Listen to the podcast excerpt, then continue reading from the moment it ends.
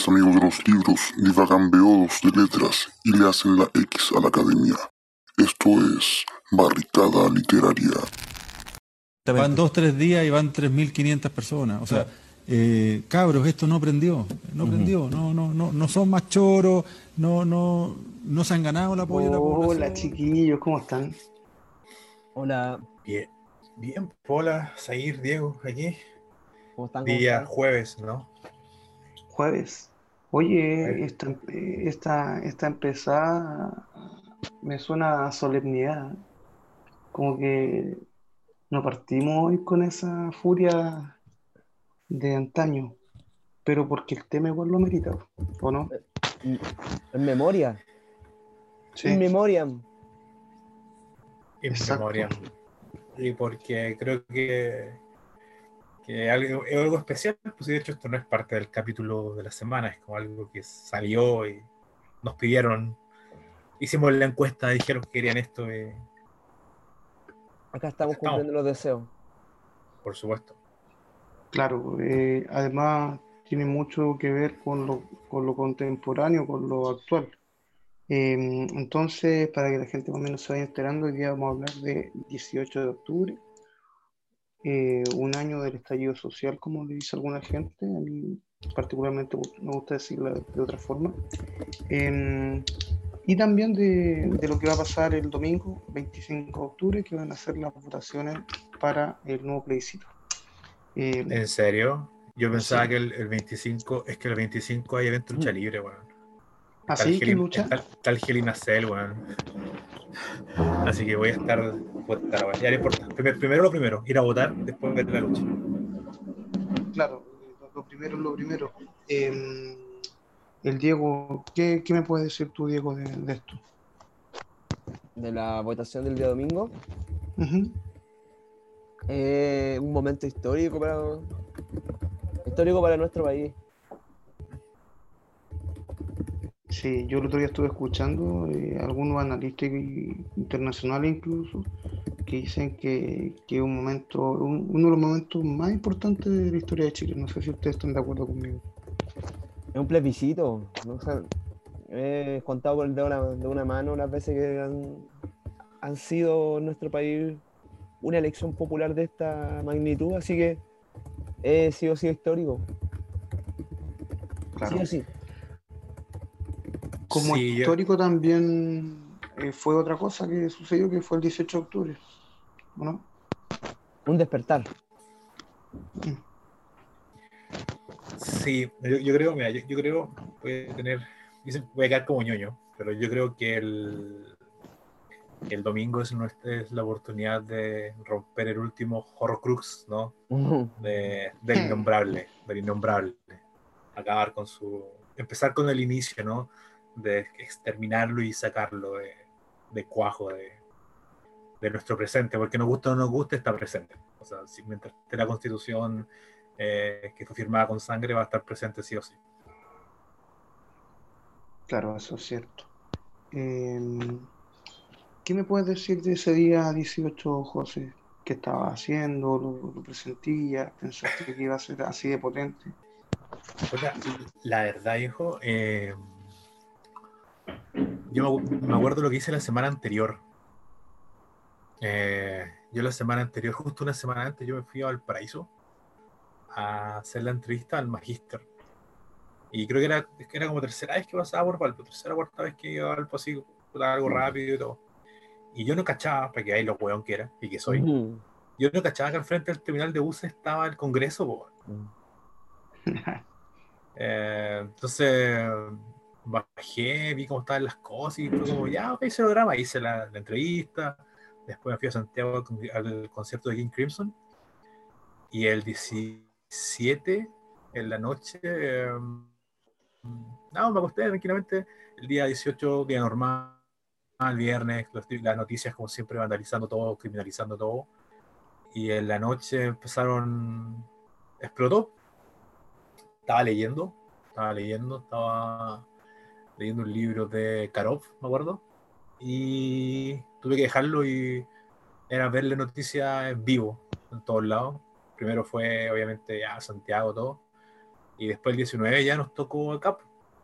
Y estar pendiente de las decisiones, ¿no? De qué pasaba, si suspendían las clases. Yo, era profesor jefe y estaba preocupado por los niños porque los niños igual iban a marchar, pero estaba viendo como ciertas instituciones innombrables estaban disparando y dije, no, puta, a la, la cagada. Y ya, bueno, ya después no, no, no hubo vuelta atrás. Pues, bueno. Y yo creo que ahí fue el miedo, ¿no? El miedo fue cuando, a mí me dio un miedo cuando dijeron toque de queda. Porque... Hay un, un no, enemigo. Un enemigo... Claro, un, un, enemigo, el toque de queda, fue como, bueno, y fue cómico, entre comillas, y creo que se entienda, porque con el Diego siempre cuando estábamos en la U conversábamos que nos gustaría vivir un, nos habría gustado vivir un proceso histórico. Siempre hablábamos de eso. Era como, weón, nos gustaría vivir algo así como, wow, lo viví. Y partió, pues fue como, weón, no es nada bonito, no es nada como uno lo ve en las películas, porque hasta las más trágicas como que tú sabes que haber un final feliz de una u otra forma. Aquí, miedo, yo creo que me preocupó cuando mi vieja empezó a recordar lo que le había pasado a ella en el 73, eh, lo que vivió, mm. ver cómo ese trauma en los ojos y pensar, wow, de verdad es preocupante. Pero al final eran, yo creo que era necesario, ¿no? Yo creo que, que fue el momento y lo que escribimos en Barricada el 18 de octubre yo lo mantengo. Eh, aquí yo creo que nadie puede quitarle el respeto a los jóvenes. Mm. Si ellos no hubieran hecho esas pequeñas gestos de rebeldía, no habría pasado nada. Entonces me da cuando los criminalizan, los tratan de vago y todo, porque todas las cosas que han pasado, este cambio que está a punto de pasar, es gracias a ellos. En gran parte. Fueron ellos. ellos sí. Creo que la gran parte, la gran mayoría es gracias a ellos. Ellos fueron los que despertaron y removieron los cimientos de un Chile que estaba prácticamente eh, adormilado, que estaba acostumbrado a un sistema que no lo quería dejar, que se quejaba, pero no hacía nada más. Y ellos lo hicieron. Amordaza amordazado. ¿Y tú, Diego? Amordazado. ¿Qué recuerdas de esa semana, de ese día en específico? En Coquimbo quedó la cagada. En Coquimbo el 19 se quemó el líder. El líder de Coquimbo lo quemaron. Ardió en llamas. Recordado suceso ya en la región. Después se extendió toda la semana eh, las protestas, saqueo, pero mucha con, con, conglomeración de gente harta. Serena y Coquimbo se juntaron. Eh, enfrentamiento con, con, los Pacos también. Estuvieron bien bravos porque los primeros días Acá en Coquimbo, de hecho, se dio la primera muerte por esta por, por acción de los militares. Romario Veloz, en el mall de La Serena, afuera del mall, fue alcanzado por, por una bala de un militar. Fue la primera víctima de este como toque de queda que, que había declarado don Sebastián Piñera. Pero no, fue fuerte, era, eran batallas diarias. Uno, que, protestaba eran batallas diarias. Eh, yo, quiero hacer un, alcance, disculpas, a ir sobre lo de Romario. Eh, bueno, acá en el lunes ya se habían suspendido las clases, ya los milicos afuera, y yo con un amigo de lo, del Diego y mío, que vive cerca, dijimos ya, bueno, es que vamos a comprar el súper. Eh, fuimos al, al Jumbo, porque decían que estaba abierto y que uno podía comprar, hacer las colas y para los que no son de Serena, el Jumbo está al lado del mall, está al lado. Conozco, sí. Con, con Máximo pasamos y estaba la zapatilla de Mario. Estaba ahí en, la, en el mismo lugar donde le dispararon, estaba llena de sangre y estaba la sangre en el piso, en la, donde pasan los autos y pues, estar por ahí fue como súper cuático, era como viejo, aquí murió alguien. Y nos miramos con el mm. máximo y dijimos, te doy firmado que aquí a dos semanas más, tres semanas más, el mall va a estar abierto, la gente va a pasar por encima de esto y va a ser una vida que, que de una u otra forma va a ser parte del, del, escenario.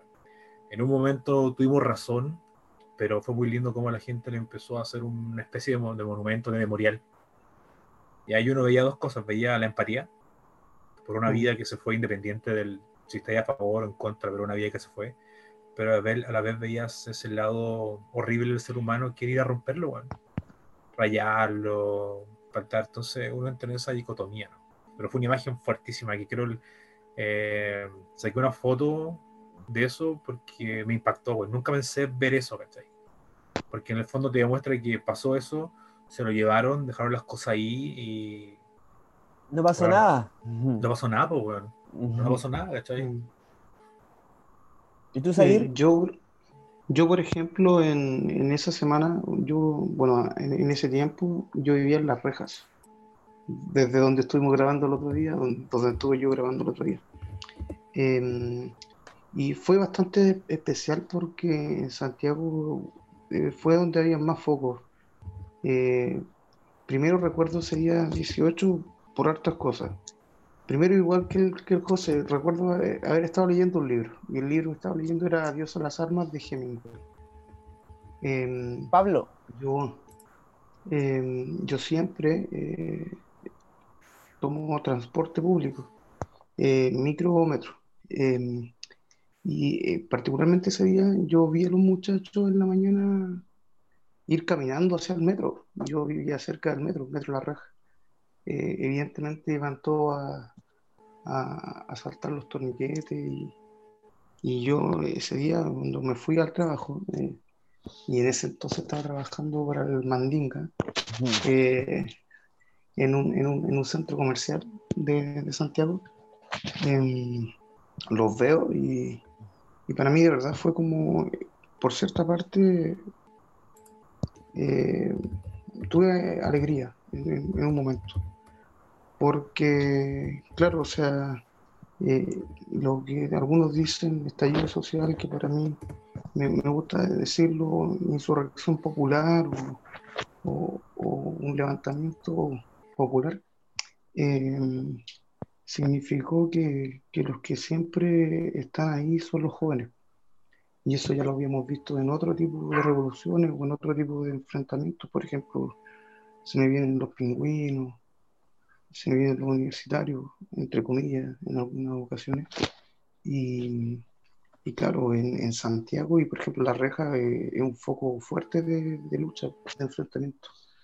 Porque recuerdo que ese día nos dejaron salir antes de la pega, eh, y, y, yo llego allá donde vivo y lo primero que veo son barricadas, gente caceroleando.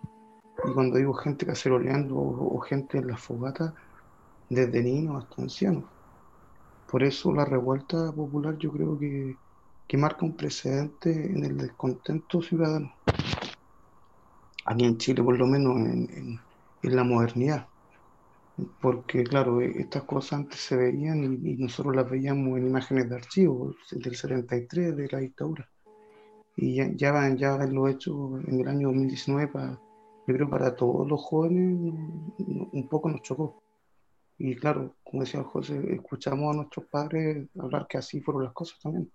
Y, y claro, se volvieron a repetir los patrones. Eh, fue un tema como bien, bien especial, yo creo. Um, yo, yo, tengo marcado una imagen que fue en la noche. Eh, ahora igual, yo creo que uno tenemos que dejar en claro que lo que estamos haciendo es recordar, eh, mm. muchos vivieron cosas eh, peores, cosas más fuertes, cada uno vivió su realidad, ¿no? Mm. Yo recuerdo una noche del sábado, yo estaba en la pieza, en la casa al lado se escuchó un golpe, bueno, y fui a ver la pieza de mi hermana que daba para la calle. Y nunca voy a olvidar el camión de los militares, eh, como metiéndose a la casa y bajando los militares con metralleta. Estoy hablando, eran las once y media de la noche o once. Y me acuerdo que le dije a mi mamá, acá donde vivo no, no un lugar, digamos, conflictivo ni nada, pero le dije, viejo, ¿sabes qué? Y la cara de mi mamá se desfiguró. Me acuerdo que el tiro fue como ya, apagué las luces, eh, alejense las ventanas. Eh, yo le decía, pero ¿por qué? ¿Pero por qué? Y ella me decía, hácelo, hácelo. Yo no la entendía al momento, mm. me dio un poco de rabia, dije, que es cuática. Pero después uno analiza y ese trauma, y eso demuestra el trauma que tiene una gran generación, una gran parte de Chile, o sea, eh, les recuerdan episodios y yo creo que lo que da rabia es que haya gente que lo niegue todavía, que se mofe, gente que... Juegue con eso. el peso. Claro, es una cuestión, yo creo que hay un poco la, la, diferencia de lo que va a pasar un poco el, las dos posturas que están el, el, el domingo, ¿no? Como en juego, o sea, está hablando de un grupo de personas que quiere cambiar algo, que quiere borrar algo que hasta ahora no ha, no, no es nada bueno, eh, todos crecieron y se tragaron la mentira de que Pinochet salvó el país, de la economía, y ya hay estudios y todo históricos que ya demuestran que no es así, pero lo siguen creyendo. Pero sobre todo hay un grupo de la población mm. que lisianamente eh, ven las vidas perdidas como, como nada. O sea, es como si tenemos que hacerlo de nuevo, lo vamos a hacer. Y Ni siquiera mártires ni siquiera mártir, es como prácticamente como quien, lo que hacía la Pati Maldonado, ¿no? La Pati Maldonado, parece que les tiraba los huesos de los pollos a los, lo que me han contado mis familiares y todo, a la, gente, así acá están sus detenidos y la cuestión. Entonces es como, weón, es un llamado al odio. Y si uno ve las, las campañas de ahora, eh, hay un gran porcentaje que llama al odio. Y yo creo que eso no puede ser tolerable en una, en una de una sociedad y cuando a, la gente se le criminaliza, se le olvida. O sea, el odio genera odio, la violencia genera violencia. Y, imagina, ¿Mm? perdona José, imagina que, que, a un año de la revuelta eh, hay muchos chicos aún presos en, en cárceles, en cárceles como Santiago 1 donde el nivel de hacinamiento, la violencia eh, y, la falta de, de, todo eh, es, grande. Eh, a, un año de también de, los asesinatos que ocurrieron. por ejemplo, se me viene a la mente la fábrica Kaiser, se me viene a la mente la golpiza que recibió un muchacho también en, en Buin, que quedó en estado vegetal que creo que el otro día lo fue a visitar Gustavo Gatica, eh, que su vida cambió drásticamente por, por, una, por un levantamiento que, que, por ejemplo, es, válido. Yo creo que la gente debe expresarse también cuando está descontenta con, con, con sus gobernantes. Pero, a ver, recordemos igual que Mario Acuña, el joven que, que dejaron en estado vegetal carabinero en, en Win. una golpiza. En los albores de, la, de, este estallido social, hubo. Yo creo que lo que rebalsó fue lo que coincidió. A mí siempre me, dio la coincidencia de lo que pasó con la Revolución Francesa. Con el comentario de María Antonieta, ¿no? Más pasteles, si no hay pan, coman pasteles. Ese, bueno, falsa, falsamente atribuida a ella, no, pero se conoce históricamente como la frase que causa la revuelta social en Francia. Y acá en Chile pasó lo mismo con varias declaraciones de ministro, ¿no? Desafortunadas declaraciones. Y ahí explotó todo. Y ahí empezó la guerra, ¿no? Eh, era una guerra. Yo creo que vemos los videos es un enfrentamiento armado, porque los carabineros... De un sector, de un sector. Los carabineros, por eso te digo, los carabineros están totalmente armados, de pie a cabeza.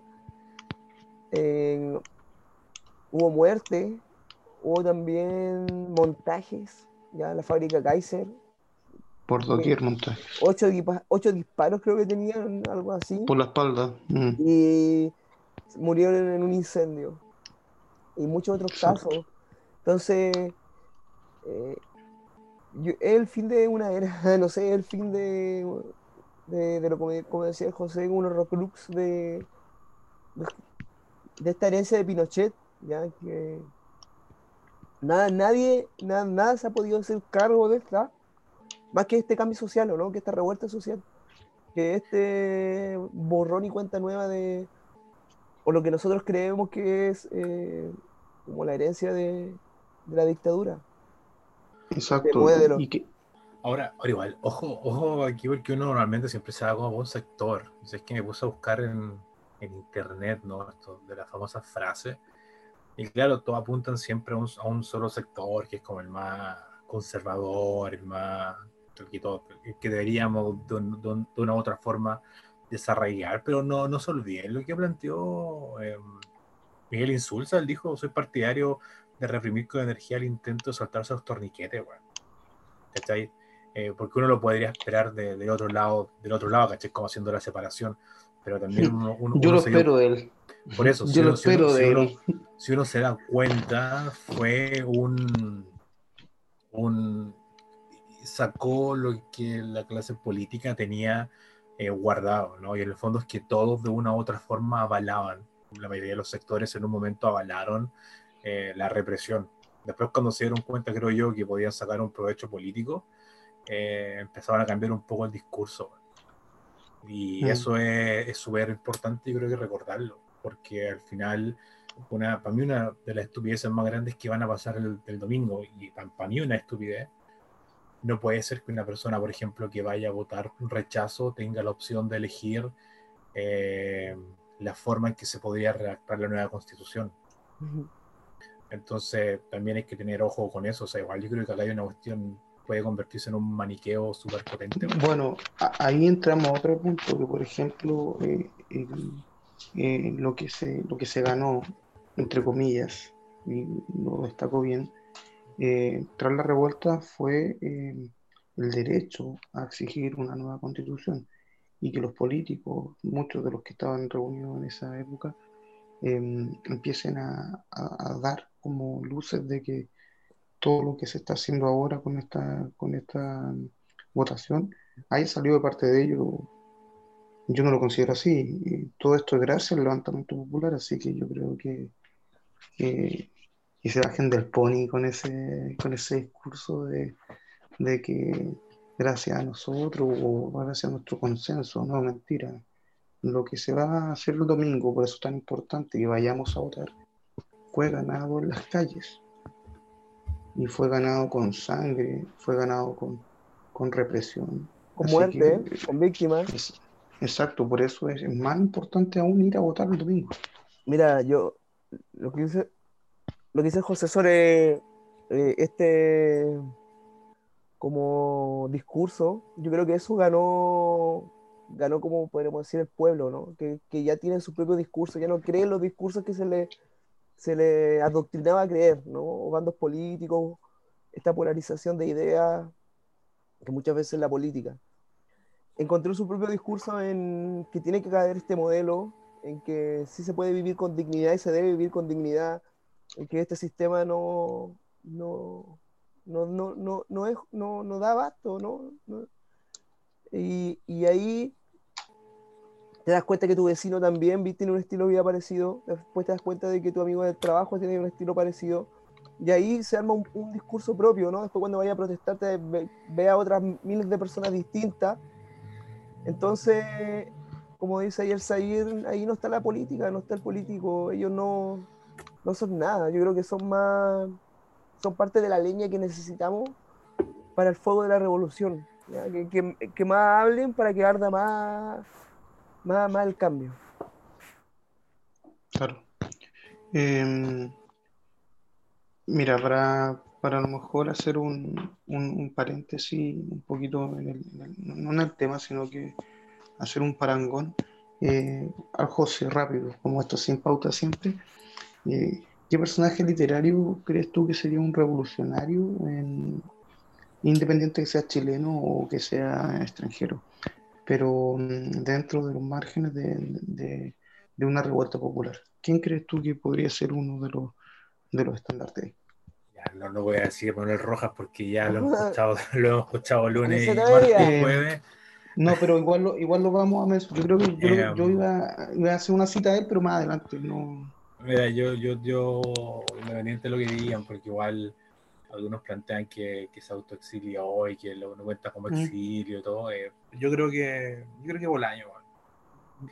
Yo creo que, por, pero por una razón súper puntual, justamente por el hecho de que esto lo hicieron los jóvenes. Y Bolaño en una entrevista él plantea que él ve que los jóvenes son eh, lobos que se van a, que están ansiosos de comérselo todo. Y mm, ese octubre los jóvenes demostraron que son lobos que van a comerse todo aquello que los perjudique, todo aquello que encuentren injusto y como lobos fueron en manada, dieron su vida, muchos dieron su libertad. Eh, y aquí están, pues, yo creo que Bolaño habría estado ahí. Esa es mi posición. Para ti, Diego. A ver, eh, se me vino a la mente el personaje de Los Miserables de Víctor Hugo, hmm. Jean Valjean. Jean Valjean. Bien. Porque es, como habláis de estos presos políticos, y Jean Valjean creo que eh, iba preso por robar pan, ¿no? sí, una, una onza de pan creo que se llama, ¿no? a, los, a, los, sobrinos. Algo, sí, no me acuerdo bien. La, primera vez que lo apresan, de hecho. Y eran muchos, era como 20 años, como lo que le pasa a Ulises, que está preso. Pero me hace acordar esto como este, este estilo rebelde. Eh, y, es un gran personaje literario, Jean Valjean. Ojo, aunque Jean Valjean es, diferente, más porque tiene un cambio de actitud también. Él tiene un cambio de mentalidad. Él, después empieza a el bien de otra forma, ¿no? Pero siempre va con un breaking the law, ¿no? Como diría Judas Priest, contra la ley. Sí. Sí, eh, es cierto. Carlos Pessoa Vélez, poeta chileno. Tu regalón. Regalón. Poeta del pueblo, dice. Yo creo que es uno de los primeros poetas chilenos con crítica, crítica social potente. Eh, yo creo que Carlos Pessoa representa eso, nada eh, representa eh, tanto la lucha diaria en, nuestros diferentes lugares, por ejemplo, los trabajadores, las fábricas, no sé, los estudiantes en la aula. esa lucha diaria, que a lo mejor no es armada, pero sí es eh, intelectual incluso.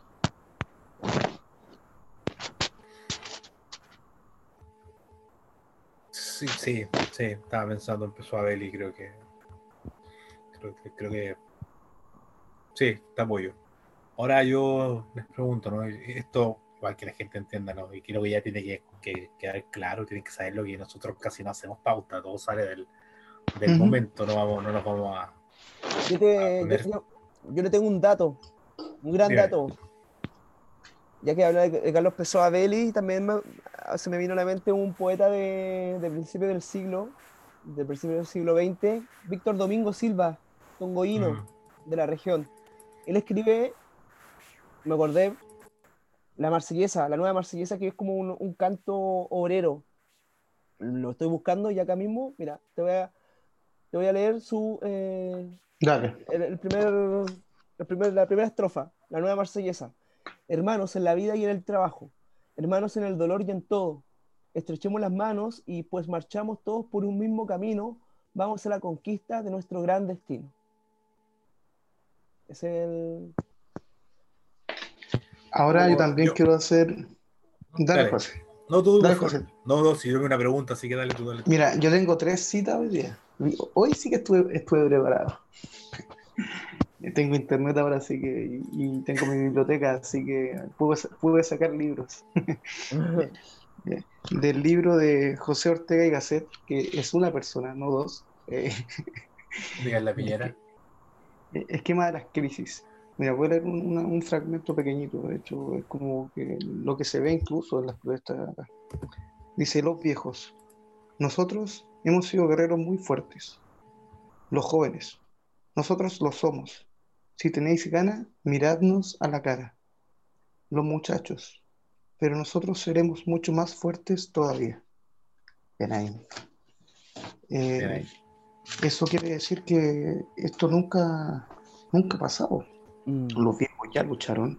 Y de hecho se me vienen a la mente algunas otras revueltas, por ejemplo la, la de la chaucha, que es muy similar, pero no con, con la magnitud que tiene la, la, revuelta del, del, 18 de octubre. La impunidad, yo eh, creo que es lo más fuerte, porque mm. estamos ya en una, en una nueva era en que también es deber de uno asumir, es como esta nueva era en que ya todo se, se, se digitaliza, ¿no? Podemos ver los videos de esta como represión que hay, pero lo peor de todo es la impunidad de la justicia ante la evidencia viva, ¿o no? La evidencia que está ahí es como, weón, por favor, paren, así, no, no, sigan, no sigan, no sigan con esto. ¿Por qué? Porque yo creo que lo, único que acrecenta es, es, ira y odio, porque más allá de eso, ¿qué podemos hacer? yo me pongo a pensar, ¿qué puedo hacer yo ante, ante todo esto, este tongo o esta... Injusticias. Sí, ¿cuál es mi posición social ante esto? Tan solo rabia, ¿no?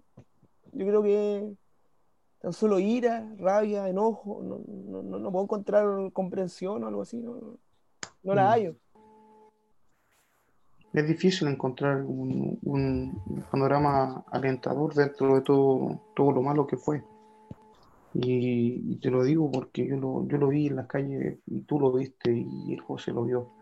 Eh, eh, dentro del clima, porque obviamente ah, en, las marchas, manifestaciones, a veces un poco el clima más de, más de holgorio, y me refiero a, la alegría a veces de, de salir, pero eh, también matizado con, con, toda esta rabia, porque la gente, de verdad, yo nunca había visto tamaña cantidad de gente. Yo fui a la marcha más grande de Chile, ¿se acuerdan? La que, el millón. sí. la del millón. Veían niños, jóvenes, viejos, y todos con, con carteles con diferentes alusiones a temas variados. Por ejemplo, la educación, la salud, las pensiones, eh, todo que, engloba las frustraciones de nosotros mismos.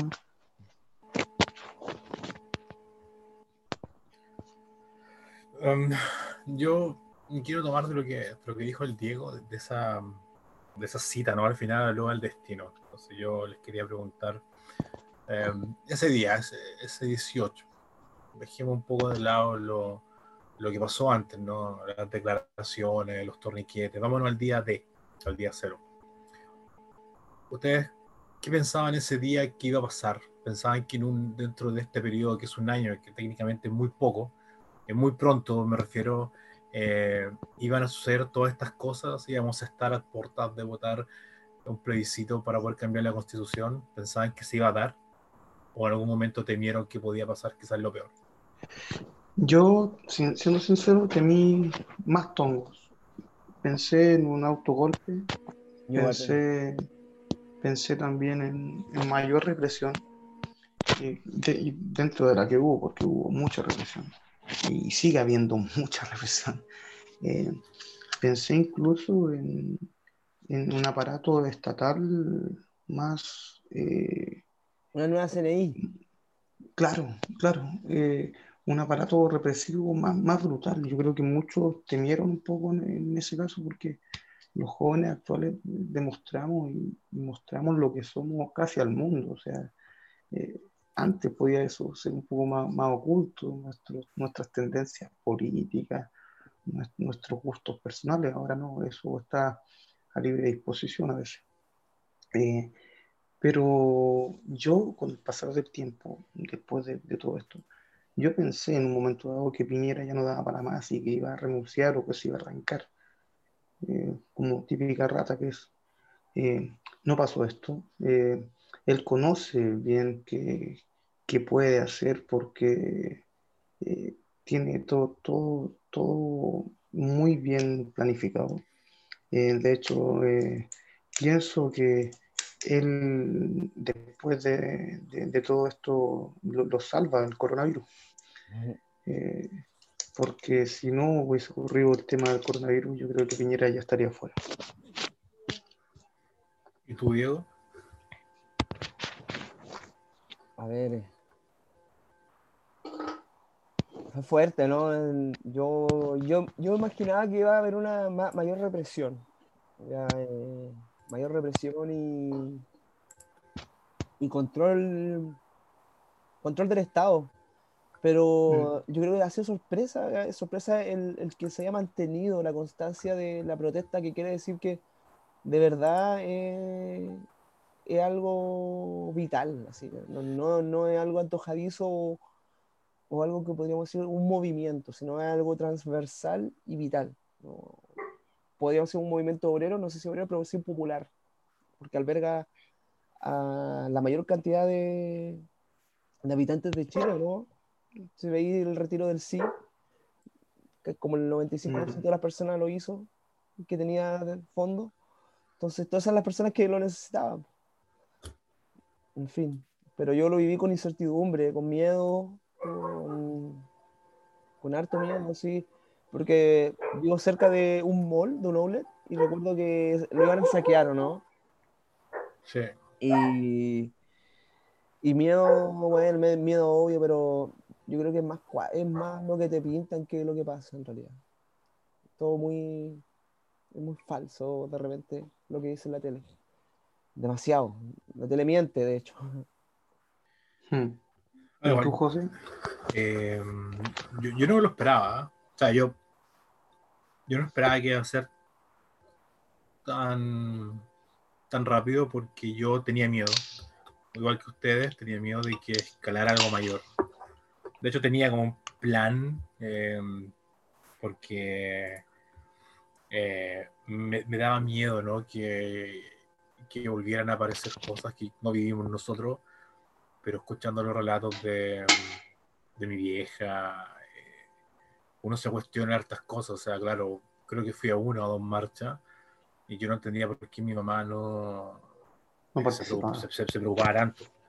Y ella, después yo le decía, oye, le decía, pero tú cuando estuvo, cuando estuvo el, el dictador, tuve para allá, me decía, sí, pero es diferente, o sea, como están las cosas ahora, eh, él me decía, es diferente, una, ella me decía, es diferente una marcha que está custodiada, custodiada por los pagos mm -hmm. a una que esté en los milicos, Me decía, es diferente. Yo no lo entendí, lo entendí después, y de hecho el sábado pasado tuvimos una especie de carrete Zoom el magíster conversando y con un compañero llegamos a la y es por donde quiero llevar un poco esta conversación al ojo el simbolismo del ojo mm. el, el, simbolismo del disparo al ojo la ceguera la destrucción del, del, poder ver y yo creo que nadie podría justificar un disparo a un ojo como una casualidad no. si uno analiza el cuerpo humano eh, puedo entender un disparo en la guata puedo entender un disparo en la espalda. A los pies. Pero el ojo, el ojo, tú no, lo analizas y te das cuenta que hubieron personas que estuvieron detrás de un arma apuntando al ojo. Y el ojo, si uno lo... Yo me he olvidado un poco mis clases de anatomía, pero eh, el ojo lo peor, o sea, lo más suave que te puede pasar es, que, es quedar ciego, porque el balazo perfectamente puede, puede atravesarte y hasta ahí llegaste. O sea, había gente con armas disparando prácticamente a matar. John y, si uno, y, si, y, si uno, se pregunta, dice, ¿y qué tenían los otros? Eh, tenían cacerolas, tenían... Había gente que iba pasando, tenían pancartas, eh, y no me acuerdo quién lo dijo. Cacerolas. No sé qué, qué escritor lo dijo, pero dijo que, y lo parafraseo, que no me acuerdo textualmente, que uno no podía, si, lo dijo Guarelo, me acuerdo, cuando vino acá a la Feria del Libro. Él lo dijo y la charla que dio, y muchos se enojaron y todo, pero fue una cuestión que muy gráfica. Él dijo, si da un enfrentamiento, lamentablemente las tiene de ganar aquel que tiene las armas. En este caso las armas no las tiene el pueblo. El pueblo tiene las ollas, los cánticos, la energía, las ganas de cambiar algo, pero son los otros animales los que tienen las armas que te pueden matar. Como la rebelión en la granja. Como rebelión en la granja, ¿no? Cuando y ese es el punto. Mira, a eso mismo que llegaba y, y dijo el José, eh, tomándome de esas palabras, como yo vine preparado esta vez, eh, me voy a leer un, extracto de Hijo del Ladrón de Manuel Rojas, ya que con el lago con el profe Lago estamos en ese curso interesante y bueno. Eh, lo dejé justo en la parte que quería y voy a leerla. Dice, esa noche fue diferente. La pelea había sido contra la policía, que durante el motín hirió a algunos y detuvo a muchos. Y los borrachos, a pesar de su tendencia a contemporarizar y ser magnánimos, no lo olvidaban. Algunos de ellos incluso habían recibido uno o dos palos o gateando por entre las patas de los caballos. Y ahí estaba ahora los odiados policías de toda la vida. Sus ropas de color verdoso eran más feas que otras veces. Mm. Eh, bueno, ¿qué podemos decir? Eh, Manuel Roja, eh, ácrata. Esto es un chiste interno con José. nos muestra en, este fragmento la lucha, la lucha contra quien tiene las armas. En este caso, eh, la pelea eh, desigual a veces, aunque muchas personas que tiendan a criminalizar, eh, no podemos tampoco poner en, comparación la, la, condición de los policías de tener todas las armas, de tener la, la fuerza muchos de los que están en, primera línea o de la gente que está marchando o protestando, a lo más tenía una piedra, una moto, pongámoslo. Em, pero claro, la, fuerza policial durante todo este tiempo ha sido malísima. No sé si recuerdan la imagen de los carabineros cuando le pegan a, un caballero que estaba con un paradero y estaban justo dando el enlace en vivo y como que, le pegan un codazo y después todos pegándolo. O sea, a ver, ¿qué tipo de ser humano tienes que ser para golpear en grupo a alguien que no tiene eh, la capacidad de tener casco, eh, esa armadura gigante que tienen escudo, una luma o, un arma de fuego? Eh, es terrible. Bueno, ya, ya lo decía el, el gran, el gran John, John Milton, ¿no? Este gran poeta inglés tiene un verso que dice, em, aquellos que han apagado los ojos del pueblo, reprocharle su ceguera. Mm. Eh, yo creo que hay una ceguera que es, como diría también Saramago en ese hermoso libro, hermoso porque es desgarrador, eh, el ensayo sobre la ceguera. En el fondo nos encontramos con una sociedad de personas que estaban viendo, más allá del acto de, de ver con los ojos, ¿no? Que veían algo, pero también aquellos que se hicieron los ciegos. Es decir, yo en mi mente trato de analizar, entender, y no puedo creer que hayan personas que apoyen eso, que se rían de eso, que en el fondo a Gustavo Gatica prácticamente eh, lo caricaturicen por haber quedado ciego, eh, a todas las personas. Eh, uno no lo entiende y ahí uno ve un poco la ceguera. Y lamentablemente, quizás lo que puedo decir ahora puede sonar muy hiriente o muy partidista. Yo en realidad no, no soy partidista político ni nada. Lo que digo, digo de lo que pienso, lo que he leído, lo que pienso, lo que he visto, lo que uno conversa. Pero yo creo que no hay una justificación racional para eso. O sea, estamos hablando de, como dijo Zair, eh, una lucha desigual. Y yo creo que nadie puede colocarse del bando de aquel que abusa de la fuerza. Porque independiente de lo otro, sí, los carabineros, los pagos, los milicos, son personas, ok, ya, estamos, eso estamos súper claro. Pero estoy hablando que un grupo de esas personas, para no generalizar, porque también hubieron casos como el caso de Antofagasta, ¿no? este, este conscripto soldado que no quiso y que lo, lo, encerraron, ¿se acuerdan? Eh, obviamente hay, hay, eh, hay, de todo, como dice ese dicho, ¿no? En la viña del Señor. estoy hablando de que hay un grupo de personas que disparó a matar, personas que mataron, eh, y personas de las altas esferas y a la vez de la vida común que lo justificaron. Y eso te dice harto, creo yo, de una sociedad, de un grupo de personas, y lamentablemente, y, no creo equivocarme, yo creo que lamentablemente Hopes tiene razón. Hmm. El ser humano nos guste o no nos guste, para mí es malo por naturaleza. Y en este contexto se vio bien claro que hay muchos que serían felices si viviésemos en un estado de guerra, porque pudieron hacerlo. Y más encima hacerlo eh, bajo la impunidad de leyes que supuestamente, racionalmente hablando, evitan que el ser humano caiga en este estado de guerra de nuevo. O sea, en nuestro país se dio el hecho de que las leyes y las personas que están supuestamente para resguardar la sociedad ampararon que un grupo de seres volvieran al estado de guerra y demostrasen dónde está la fuerza y que no van a dudar en ocuparla y en matar, en dañar. Por eso para mí Hope siempre va a tener razón, porque lo demostró. Se demostró en ese, en ese rato y en este año también se ha demostrado mucho con lo que es con la pandemia, haciendo un pequeño link. O sea, yo aún no puedo mm. Eh, porque se vio, ¿no?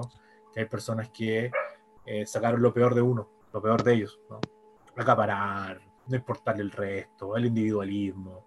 Entonces no hay una justificación racional. El miedo, ya, ok, puede ser el miedo, pero aún yo no puedo entender ciertas acciones que más que miedo generan daño, generan dolor. Exacto. Eh, claro, yo creo que eso es uno de, los aspectos más terribles del levantamiento popular. Eh, la, no empatía de un sector. Eh, se me viene a la mente nuevamente lo, que decía Cecilia Morel. es como una horda de, de alienígenas hay que dejar los privilegios, hay que dejar los privilegios. Además de eso, eh, claro, o sea, desconectados totalmente. Eh, y cuando se, está desconectado del pueblo, ocurren estas cosas. Eh, como muchos dicen, fue la gota que rebasó el vaso. No, no fueron los 30 pesos del metro, fueron los 30 años de injusticia. Que claro, a algunas personas les sonará cliché, pero es así.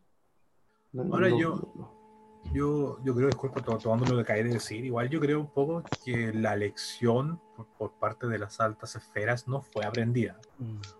Yo, yo creo que ahora en este contexto mundial de pandemia, que, que como, como bien Seir dice, o sea, yo, yo creo en el virus, yo me cuido, no he salido, eh, ustedes saben, sé pero una de las cosas que a mí me da mucho miedo quizá el día de mañana enterarse, porque puede pasar, es entender que esto en realidad fue parte de una especie de biopolítica.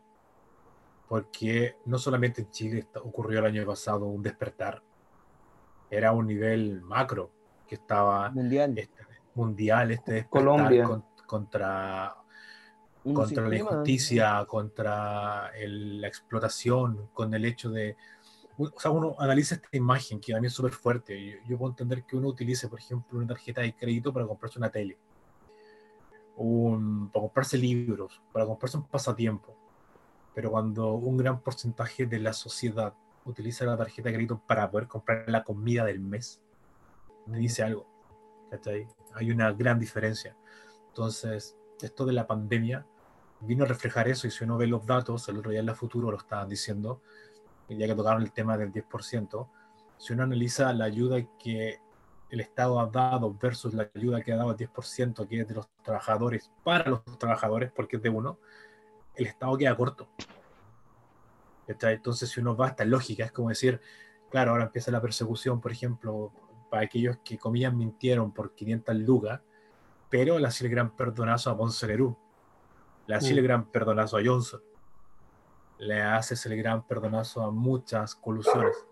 Entonces te demuestra un poco que a pesar de que el Estado se llene el hocico de buenas palabras, igual ha olvidado a la gente.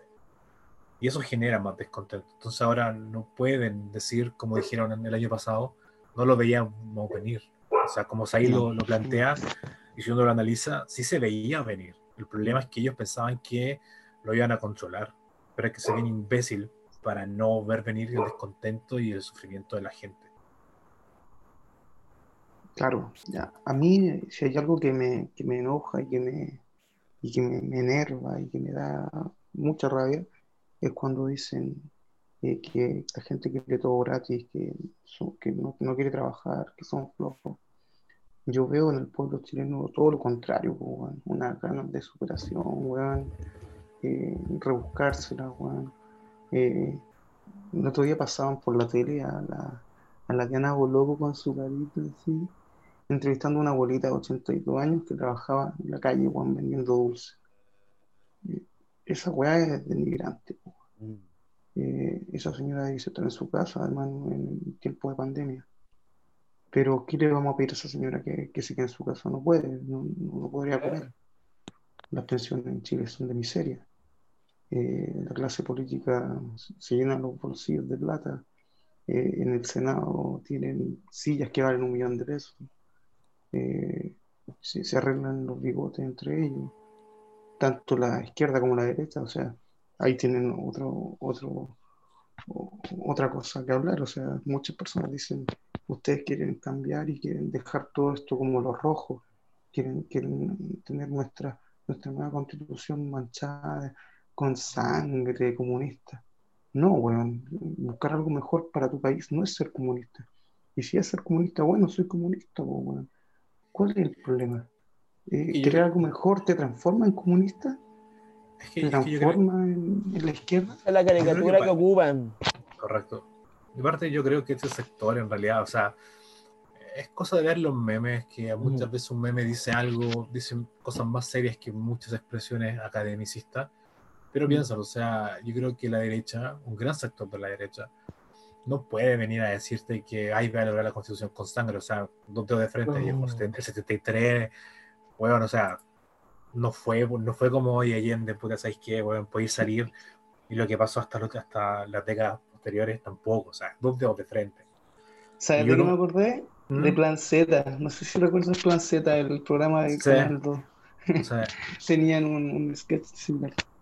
¿cachai? Entonces uno piensa, bueno, ahora ojo, lo, lo que pasó con esta, yo me acuerdo del, cuando la Diana Boloco muestra al- a, la, a esta señora, y en el fondo te, te demuestra también un reflejo de la sociedad chilena, o sea, en el fondo el chileno tiene en su ADN eh, la idea de que, comillas, el sufrimiento valida todo. Mm. O sea, si una persona, si una persona de edad se quedase en la casa pudiendo ver matinales, eh, lo tratarían de flojo. Mientras más, sufri- mientras más sufrido sea mejor, ¿no? Esa romantización, por ejemplo, del estudiante trabajador. Porque uno los ve en, en las redes sociales, lamentablemente en las redes sociales demuestran lo que las personas son. Muchas personas de más edad dicen, ay, cuando yo era niño, o cuando yo era joven, yo trabajaba, estudiaba, La dormía tres horas diarias. Es como, weón, viejo, bacán, weón, lo hiciste, te felicito, pero, pero ¿por qué no romantizáis, Ojalá no weón, sea así para ojalá no sea así, weón. Ojalá no sea así, ¿cachai? Entonces, si uno ve y muestra una abuelita, no sé, que está vendiendo, que debería estar descansando, nos falta el saco de hueá o la saco de hueas que dice, ay, pero es que mi papá o mi abuelo trabajó hasta los 90 años y murió trabajando. Pero bueno, ¿por qué romantizáis eso? Es diferente si uno trabaja porque le gusta. Eso es diferente. O sea, si una persona de edad va a trabajar en algo porque le gusta un par de horas, porque quiere hacerlo, genial. Bienvenido sea. Pero, Bienvenido pero no en un sea. trabajo, preca- no- pero no en un pero trabajo- precarizado. no un trabajo precarizado y no un trabajo por necesidad. O sea, trabajaste toda tu vida. eh, o sea, piénsalo. Uno piensa en la FP y las cuestiones y todo. Ya lo vivimos nosotros en, en este corto tiempo que llevamos trabajando. Pero uno dice, viejo, o sea, yo para, voy a tener que trabajar cuánto, 40, 50 años para poder recibir una Mm. pensión de qué, de 250 lucas, y aún así lo consideran, y después sale el saco wea del Piñera, del otro Piñera, eh, diciendo, no, es que, es, es que esta wea es lo mejor del mundo, viejo. Casi todos los países optaron por esto, se dieron cuenta que era un fracaso. Los únicos hueones que siguen con eso somos nosotros. Y al final también se demostró otra cosa, que entre los tres Piñera, el Piñera más sano era el negro Piñera. ¿Cachai? O sea, muchos lo guayaron que era un alcohólico, un drogadicto, pero al final fue el más sano. Los otros dos están enfermos del mare. Entonces piénsalo de esa forma. No podéis justificarlo. O sea, no podéis decir que un, que caballero de 80 años esté ganando 200 lucas y decir, ay, es que le ahorró poco. Es que, weón, Mm. viejo, sácale. lo- Si yo tengo 190 millones, weón, de AFP, ¿por qué no las puedo sacar? Me compro dos departamentos y los arriendo, weón. Y la salud en este país debería ser un derecho de verdad, weón. ¿Cachai? Entonces empezáis a sacar muchas cuestiones. Te das cuenta que el país, como alguien dijo por ahí, en Chile fue el inicio del neoliberalismo Y caerá acá. y ojalá caiga acá. Me da miedo lo que me dijo un colega y amigo ¿no? de esta historia, que dijo que él- ojalá cayera, pero uno de los grandes miedos que él tiene es que este modelo sea tan, Mm. tan maquiavélico que se va a adaptar. Espero que no, espero que no. Pero que no. Y ahora, si uno piensa también en, en la otra parte, o sea, no podéis venir, por ejemplo, tocando, tocando este caso ¿no? de la famosa Loreto Letelier, o sea, los comentarios que se mandó la semana pasada, ¿cachai? Diciendo, o esta semana, que los profesores son unos flojos de mierda que Hmm. trabajan una hora por Zoom, ¿Qué ¿cachai? Y no lo digo por ser profe, ¿cachai? Yo mantengo mi opinión. Me molesta la hipocresía de la gente que salió a reclamar, siendo que cuando partió todo esto fueron las mismas personas que decían que en el fondo uno le estaba dando la pega de profe a los papás y los profes se quedaban tirándose la wea. Entonces ahora ustedes me van a preguntar, ¿y qué tiene que ver esto con la revuelta? Bueno, el estallido social demuestra también un doble estándar, weón Mm. demuestra un individualismo y demuestra que en el fondo las instituciones que están construidas para entregar ciertos servicios o ciertos, eh, ciertos derechos pasaron a convertirse en un anexo de un modelo que está hecho para explotar, porque en el fondo la gente quiere de una u otra forma ver los colegios como guarderías. ¿Guarderías para qué? Guarderías para que los- las personas vayan a trabajar. Trabajen cuánto? De 8 a 6 de la tarde y que han hecho mierda en las casas. Entonces, uno empieza a analizar es todo un ciclo. Una todo- perpetuación de un sistema. una perpetuación de un modelo, de un sistema que tiene que caer. Ahora, estamos hablando de lo que pasó. Vamos a una proyección y qué va a pasar. Eh, A eso quería llegar, José. ¿Qué va a pasar después, después del domingo? Porque, ojo, yo creo que todos estamos con la esperanza de que la prueba va a ganar. Sí. Pero hay una posibilidad y la futuro. Me encanta la radio y todo, y durante muchas semanas con lo que tienen programas, han tenido programas dedicados a esto, o espacio. Igual tenéis que pensar que hay una gran posibilidad, o una pequeña posibilidad, de que la prueba no gane. ¿Qué va a pasar? Pongamos el mejor de los casos, la prueba gana. ¿Qué va a pasar el lunes?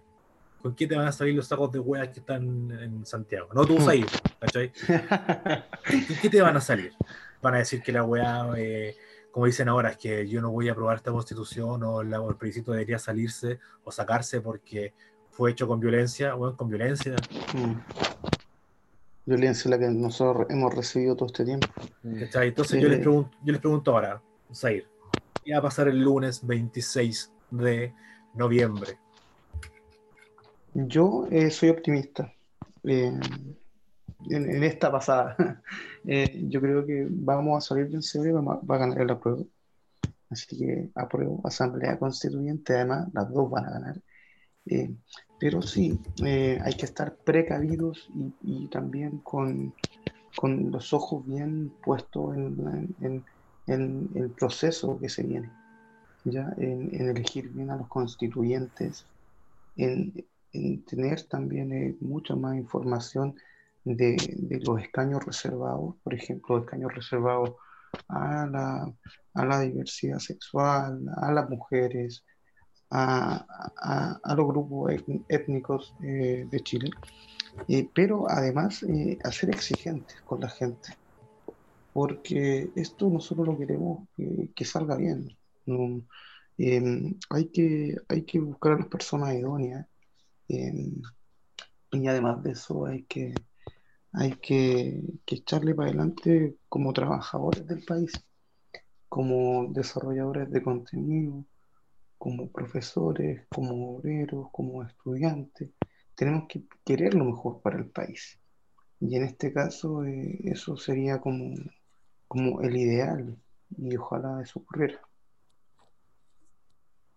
Diego, Eh, yo también soy optimista. Me veo celebrando el comienzo de, un mundo mejor, ¿o ¿no? No, no despertar como un, como el, ¿cómo se llama este? Como George Orwell con su 1984, en que todo se perpetuaba mediante el plagio o, o este como mane- gran hermano manejando las cosas. Si no soy optimista que este sea el comienzo de una de un mundo mejor, así, para todos nosotros. ¿Y tú, Jorge? yo creo que va a ganar el rechazo, bueno. Yo voy a confesar que soy ama y soy, soy de rechazo, soy un infiltrado y estoy viendo todas sus caras. No, Oye, yo, yo, yo, yo creo que va a ganar. Yo tengo la esperanza de que se va a ganar. eh, ir a votar. Yo creo que, que quizás lo que uno tiene que evitar caer es en el triunfalismo de decir para qué voy, weón, si vamos a ganar. Recuerden, recuerden que así salió Piñera. Y aunque nos duela, aunque nos duela, el weón salió. Mm. No una, dos veces. Y yo creo que ahí está la gran, el gran miedo que yo tengo, pero a mí el miedo que me da no es tanto, no es tanto que se pierda el domingo, a mí me da miedo el discurso que va a haber el, el oficialismo el día lunes. Porque yo creo que ellos tienen la idea de que ganando el apruebo se caga todo. Es como todo happy, volvemos a la normalidad, bueno, no hay problema. Entonces, que me da miedo que a la primera eh, manifestación, a la primera problemática social, te van a ir con todo. Sí. A mí ese es el miedo que me da, porque en el fondo te van a decir, ya, pues, les di lo que quería, ahora tienen que esperar, ¿qué más quieren? Y va a comenzar esta vandalización. Ese es el miedo que me da. Porque yo creo que a nadie le gusta perder, a nadie. Seamos honestos, a nadie. Pero yo creo que ellos ya tienen asumido que van a perder. Yo creo que en sus mates son como esos candidatos presidenciales que marcan en la encuesta 0,1% y vos le haces la entrevista del debate y te dicen, no, cuando yo sea presidente o presidenta, y es como viejo, pues, ni cagando. Hagan lo mismo. Yo creo que lo que ellos apuntan, creo yo, es a perder, pero a ganar la, la mixta. A ganar la mixta. Yo creo mm. que es el, lo que apuntan. Entonces, ¿qué va a pasar el lunes?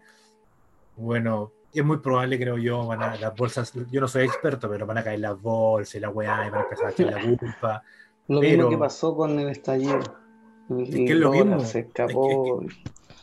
Es que, si uno lo piensa, es lo mismo y una es un proceso natural de, de este tipo de, de, de momentos, no de decisiones pero una cosa es presentarlo como algo, una cosa es presentarlo como algo natural, esperable, y otra cosa es empezar a alarmar.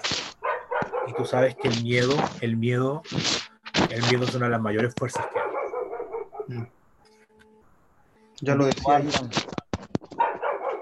Ya lo decía Pennywise. Ya lo decía Pennywise. Claro, ya lo decía Pennywise. Eh, quizás como para bajar un poco el tono y relajarnos antes de despedirnos y tener un gran ejemplo. ¿no?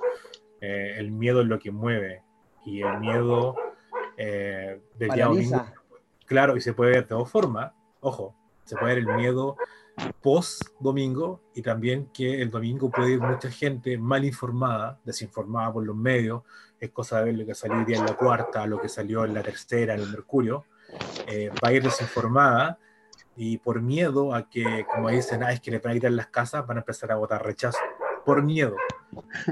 José, ¿quién compra el diario? Yo creo que hartas personas compran el diario, especialmente desde que la tercera se hizo gratis a nivel virtual. Entonces, para mí todo es una máquina, si uno lo ve, es una maquinación de ciertas cosas. Para mí el, el apartado que está en la cuarta hoy día, que tiene las weas cambiadas, no es un error. No, no es un error. No.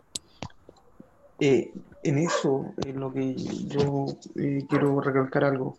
Nosotros debemos ser esos agentes de cambio, nosotros debemos informar a la gente, informarlo de una forma, ser, eh, objetivos. y cuando me refiero a nosotros, me refiero a la persona de pie, no me refiero al podcast, no me refiero a la radio, no me refiero al, diario, me refiero a, que nosotros con nuestros pensamientos, con, nuestros ideales y, con, con lo que nosotros sabemos, podemos realmente poder eh, dirigir de mejor forma también al resto de personas que a lo mejor eh, no se sienten comprometidas. Yo he escuchado a mucha gente que por qué voy a votar si no va a cambiar nada. si nos ponemos en esa actitud, realmente no va a pasar nada.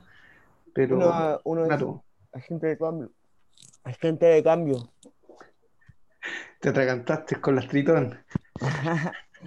sí, o sea, uno es agente de cambio Mira el culiado proletariado, weón, con tritón, weón, con tritón.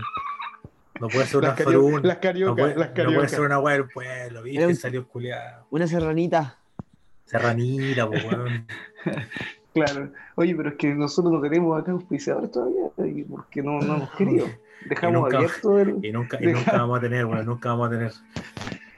Eso estando eh, impedimenta, impedimenta así. Ahora igual quiero hacer un comentario antes de, Igual ojo con la idea de la objetividad, weón. Igual plantear que uno es objetivo, igual te coloca en una posición de poder por sobre otro. No, o sea, yo no estoy diciendo que sea yo objetivo. no, no, me, refiero a que cuando, eh, que, que, hay que tener un poco cuidado con eso, porque justamente... No hay verdades absolutas. No hay verdades absolutas. No, no creo. Ahora, lo que sí uno Hay matices. hay matices, pero lo que sí yo creo que es preocupante, y ojalá se dé para análisis posteriori, es todos estos apartados que han aparecido en los medios de comunicación con weas falsas. Y a mí me llama mucho la atención. Yo de la tercera lo puedo esperar. Del Mercurio lo puedo esperar. Yo de la cuarta. otra forma.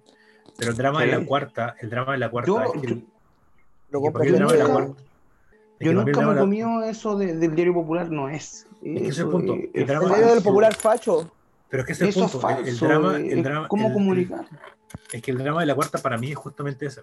Es que es conocido como el diario popular, por lo tanto, ya entraría una cuestión de que es un diario consumido, es una forma de informarse que muchos utilizan, y que aparezca eso, ya te demuestra una cuestión que yo creo que todos tienen que saber ahora de forma, comillas, objetiva, bueno, la manipulación de todo, y estar preparados para la manipulación que sabe ir después. Y, y, entender que el proceso no se acaba el domingo. No, parte, recién comienza. Parte, parte, ¿cachai? Parte, eh, y, yo creo que todos tenemos la confianza, en menos acá los tres, yo creo que la gran mayoría, de que el domingo parte este cambio. Sería una pena horrible acostarse el domingo sabiendo que en realidad toda la sangre derramada, todas las personas que estuvieron en las calles, todo fue en vano. Eh, mira, yo creo que antes de terminar y tomándome de, ese mismo punto, José, quiero hacer un homenaje a la gente que, perdió su vida eh, en, este tiempo de manifestaciones. Así que eh, voy a nombrarla una por una. Acá tengo un listado. Esto principalmente, netamente por darle cabida a esas personas que por defender un ideal, por defender también al pueblo, tuvieron ese trágico final. Eh, voy nombrándolo de uno en uno y eh, ojalá los nombre bien. Eh, está Mateus Mag, que era un profesor, y la causa de su muerte fue un balazo. Un profesor polaco, esto sucedió en Maipú. ¿ya? tenemos a Paula Lorca y Alicia Cofre, encontradas en un supermercado líder en San Bernardo. Renzo Barbosa, eh, dentro de un supermercado también fue encontrado incendiado en Santiago, Matucana. Manuel, Manuel Muga, Andrés Ponce, Joshua Osorio, Julián Pérez y Luis Salas. En Renca, en la empresa Kaiser que estuvimos hablando. Eh, está Romario Veloz y Kevin Gómez, también eh, por disparo por los militares, en el terminal de bus de La Serena y en La Polar, en Coquimbo. Eh, tenemos a José Arancibia y Eduardo Caro Golpino en un incendio en Construmar. Manuel Rebolledo, un atropello en Talcahuano. José Uribe, un balazo en Curicó. Eh, personas sin identificar, una electrocución. Eh, esto ocurrió en Franklin, Santiago. Alex Núñez, por golpes, una golpiza, por pacos. Mariana Díaz, un balazo en Lo Prado. Joel Triviño, un atropello, manifestación en San Pedro de la Paz. Agustín Coro, un balazo en Puente Alto. Michael Yagual, un incendio en Maipú. Héctor, Héctor Martínez, una puñalada en Franklin también. Robinson Gómez, un atropello en Carama. Otra persona sin identificar eh, el líder de Arica, Abel Acuña, un paro cardiorrespiratorio en, en la Plaza Baqueano. Eh, acá dice Plaza Baqueano, todavía no le cambia nada. Dignidad. plaza de Dignidad. ¿ya? Eh, eh, dos personas se identificaron en un incendio en, en Valparaíso, en Mauricio Fredes. recordado Mauricio Fredes. el carro lanza agua, también en Plaza Dignidad. Eh, Jorge Mora, un atropello en el Estadio Monumental. oh, sí, en verano, me acuerdo, fin de año, fin de mes de... yo fui a la manifestación de, a él le decían el, ah, no recuerdo la chapa, bueno, ahí me acordaré, em, el Neco, Neco, Neco, Neco. el, el Neco de la Garra Blanca. eh, también ahí en, en el Monumental después de un partido. Eh, tenemos a Sergio Bustos, un atropello, también en Américo Vespucio con Santa Rosa.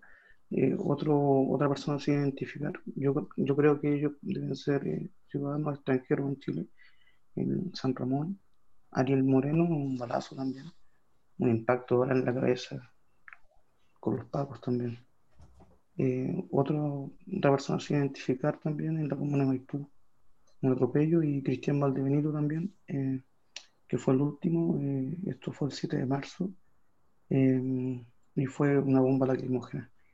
Eh, en memoria de, de esta gente eh, que por salir a buscar un, un mejor destino para su familia y para ellos mismos, eh, va este programa, yo creo, eh, en, en- en dedicatoria a ellos y también a los presos de la revuelta.